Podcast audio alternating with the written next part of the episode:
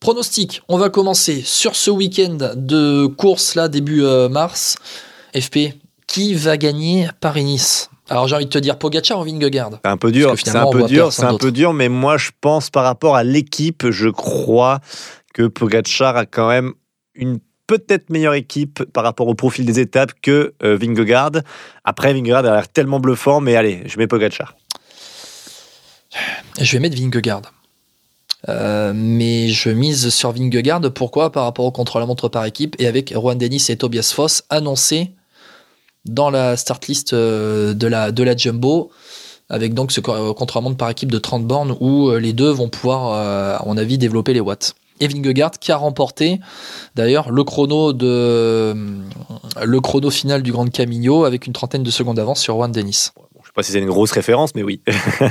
Pourquoi pas Vingegaard est capable de développer des watts et sans un contre-la-montre par équipe. Et Tobias Foss, et Juan Dennis, et Johannes Vingegaard, et Christophe Laporte qui est, capable de, bien rouler, et Nathan Van donc ça peut faire très mal ça. Ah non, c'est vrai, c'est vrai. Non, je suis assez d'accord.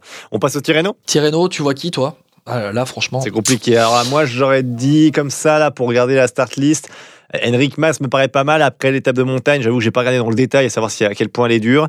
Euh, mais si en profil complet, euh, Mas me paraît bien. Jevine est pas mal non plus en ce moment. Hein. Il a fait un bon début de saison aussi. Euh, André Almeida a pas oublié. Ça dépendra de la tactique d'équipe. mais voilà, après euh, ouais, même, un, même et au final même un Wout van Aert, s'il est vraiment très en forme, il pourrait, mais apparemment vu qu'il vient de il, est malade en ce moment et qu'il reprend sur Tirreno, voilà, faudra être vigilant sur sa capacité à, être performant.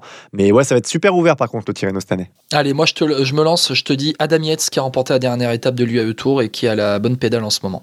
Ouais, optimiste ça. Bon, j'y crois moyen. Bon, allez, moi je dirais un nom, je veux dire Mass. je dire Mass. Henrik Mass. Bon, on va voir. Ça sera donc Garin Thomas qui va remporter Tirreno Adriatico. FP, merci beaucoup euh, d'avoir été euh, avec moi pour ce podcast. On va essayer de, faire un petit suivi régulier. On vous en parlera dans, sur les réseaux sociaux de Vélo Podcast pendant Paris-Nice et Tirreno Adriatico. Euh, on va voir. On va essayer de faire quelque chose autour de ça. Restez connectés. FP, je te remercie. Ça y est, c'est reparti la saison 2023. Le gros de la saison 2023. Merci Guillaume et merci à toutes et à tous de nous suivre évidemment. Toujours très nombreux sur le podcast. Et puis n'oubliez pas, hein, vous pouvez nous écouter sur Apple Apple Podcast, sur euh, Podcast Addict, hein, sur Deezer, YouTube euh, et même Spotify. Partout. Ciao, ciao. Ciao à tous.